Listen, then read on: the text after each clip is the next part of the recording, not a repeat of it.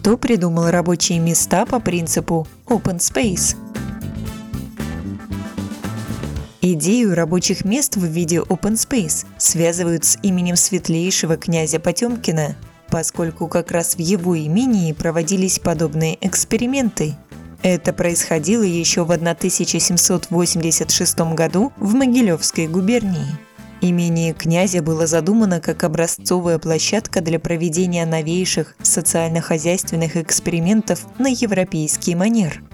В качестве наиболее продвинутого эксперта пригласили англичанина Джереми Бентом.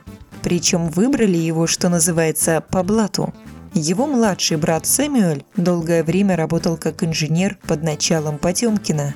Братья задумали неслыханное – объединить под одной крышей различные мануфактурные производства и ремесла, спальные и столовые места для работников и даже туалеты с банями – Предполагалось сделать круглое здание с окнами на внутреннюю сторону, а в центре круга поставить башню с надзирателями, которые могли в любой момент проверить, чем занимаются их подчиненные.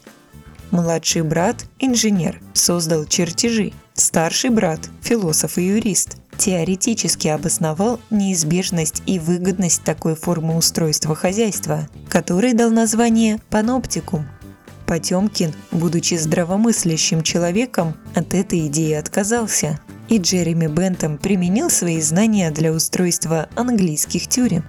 Правда, впоследствии подобный паноптикум все-таки применили в устройстве офисов. На вопрос помог ответить кандидат исторических наук Александр Байрамов.